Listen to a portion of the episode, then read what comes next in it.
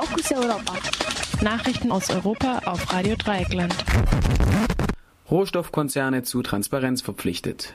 Das Europäische Parlament hat am gestrigen Mittwoch eine Transparenzrichtlinie beschlossen, die 70 Prozent der weltweit tätigen Öl-, Gas-, Mineral- und Holzgesellschaften zwingen kann, alle Details ihrer weltweiten Zahlungen an Regierungen für jedes einzelne Förderungsvorhaben offenzulegen. Dieser Beschluss wird von zahlreichen Nichtregierungsorganisationen als Meilenstein im Kampf gegen Korruption und Armut anerkannt. Die Verhandlungen um diese Richtlinie dauerten nun schon über zehn Jahre an, wie Ali Adrissa bei der Pressekonferenz im Europäischen Parlament berichtete. Ein Aktivist aus Nigeria arbeitet ja seit zehn Jahren mit uns zusammen und am 12. Juni 2003 kam er ins Europäische Parlament, um sich diesem Thema hier zu widmen. Also auf den Tag genau vor zehn Jahren war das. Und jetzt äh, ist das wirklich vollendet und er äh, beglückwünscht uns alle und äh, hätte es gern gesehen, hier zu sein. Das nur als Anekdote am Rande. Außerdem einigte sich Anfang der Woche der Ministerrat auf eine weitere vom EU-Parlament bereits in erster Lesung angenommene Richtlinie, die Ölfirmen in, der U in Europa stärker in die Verantwortung nimmt. Nach dieser Richtlinie müssen die Firmen die volle Verantwortung für etwaige Schäden an Öl- oder Gasförderungsanlagen übernehmen, die in der Europäischen Union stattfinden. Diese zweite Richtlinie wurde nach der Deepwater Horizon Katastrophe im Golf von Mexiko angestoßen. Damals war eine Tiefsee Ölbohrplattform explodiert, was zur größten Ölkatastrophe in der Geschichte der USA führte. Zwölf Jahre nach den G8-Protesten in Genua, flüchtiger äh, Verurteilter in Spanien gefasst. Bereits am 4. Juni wurde in Barcelona Francesco Puglisi gefasst, der vor knapp einem Jahr wegen seiner Teilnahme an den Protesten gegen den G8-Gipfel in Genua 2001 zu zwölf Jahren Haft verurteilt worden war. Dies meldeten spanische und italienische Medien. Puglisi, auch Jimmy genannt, wurden Diebstahl und Sachbeschädigung vorgeworfen. Dazu kommt erschwerend der Vorwurf, die Menge angestachelt zu haben. Die Straftatbestände fußen auf einem aus dem Faschismus stammenden Strafkodex. Schwerere Vorwürfe, wie die des Besitzes von, von Sprengstoffen, waren wegen Beweismittelfälschung fallen gelassen worden von den fünf Verurteilten waren zwei geflohen, von denen sich nun noch einer in Freiheit befindet. Puglisi war durch die Zusammenarbeit der italienischen, spanischen und französischen Polizei gefasst worden, die seine Bewegungen in Frankreich und Spanien per Handyüberwachung nachverfolgten. Anti-G8-Proteste in London gehen weiter. Nach der von Polizeigewalt gekennzeichneten Demonstration am Dienstag folgten gestern nur einige hundert Demonstrierende dem Aufruf zu einer Demonstration gegen Waffenhändler.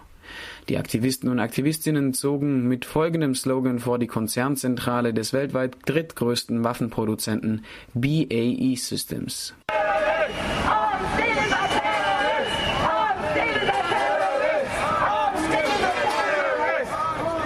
Abends gab es verschiedene Workshops zu Anarchismus, der No-Border-Bewegung, Palästina und dem Widerstand an der Grenze zwischen den USA und Mexiko.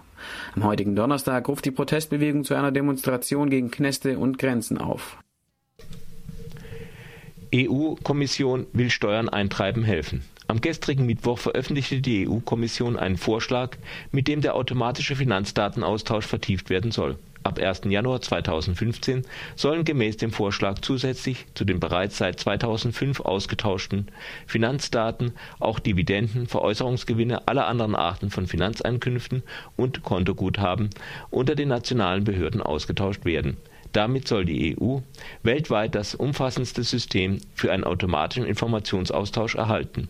Damit soll unter den EU-Mitgliedstaaten endlich gelten, was zwischen EU und USA bereits besteht mit dem Foreign Account Tax Completion Act FATCA, FATCA ähm, können die Finanzbehörden der Vereinigten Staaten von Amerika Finanzdaten von US-Bürgern beispielsweise in Deutschland, der Schweiz, Irland und Spanien anfordern.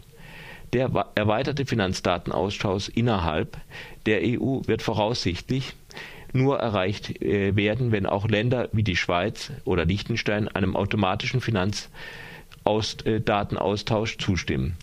Für dahingehende Verhandlungen hat die EU-Kommission kürzlich ein Mandat vom Europarat erhalten. Facebook und Co. als Teil einer Verschwörung gegen Russland. Bereits einen Tag nach dem Bekanntwerden des amerikanischen Überwachungsprogramms PRISM hat Russlands stellvertretender Ministerpräsident Dmitri Rogozin vor Journalisten mitgeteilt, dass er Facebook und Twitter als Teil einer großen US-Kampagne gegen Russland sieht. Er wirft den sozialen Netzwerken schwere Manipulation der öffentlichen Meinung vor. Gleichzeitig werden in Russland Rufe nach strengeren Internetnutzungsregeln für Regierungsbeamte laut. Gemeint sind damit E-Mail-Konversationen oder über Google geteilte Arbeitsdokumente, die eigentlich vertrauliche Informationen enthalten. Die Strafmacher fordern Strafen bis zu 20 Jahren Haft für Beamte, die auf diese Weise ihr Land verraten. Zensur in der Türkei. Der Oberste Rat für Rundfunk und Fernsehen in der Türkei hat Geldstrafen gegen einige Fernsehsender verhängt, die Livebilder von der Repression im Gezi-Park gezeigt hatten. Der Grund für die zugegeben recht milde Geldstrafe von 1000 Euro war der Jugendschutz. Während die großen staatstragenden Fernsehsender kaum oder gar nicht von den Protesten berichten, haben sorgen äh, allem soziale Netzwerke und autonome Medien für die Berichterstattung aus dem Park. Allerdings ging die Regierung in der Türkei auch schon gegen Twitter-Nutzer vor, die angeblich zu dem Protest aufgerufen haben. Wieder einmal bewahrheitet äh, sich die alte Weisheit, harte Zeiten erfordern unabhängige Medien. Übrigens gibt es seit gestern eine weitere Parallele zwischen Baden-Württemberg und der Türkei. Nach dem nächtlichen Alkoholverkaufsverbot und dem massiv kritisierten Polizeieinsätzen soll nun ein Referendum über das umstrittene Projekt entscheiden.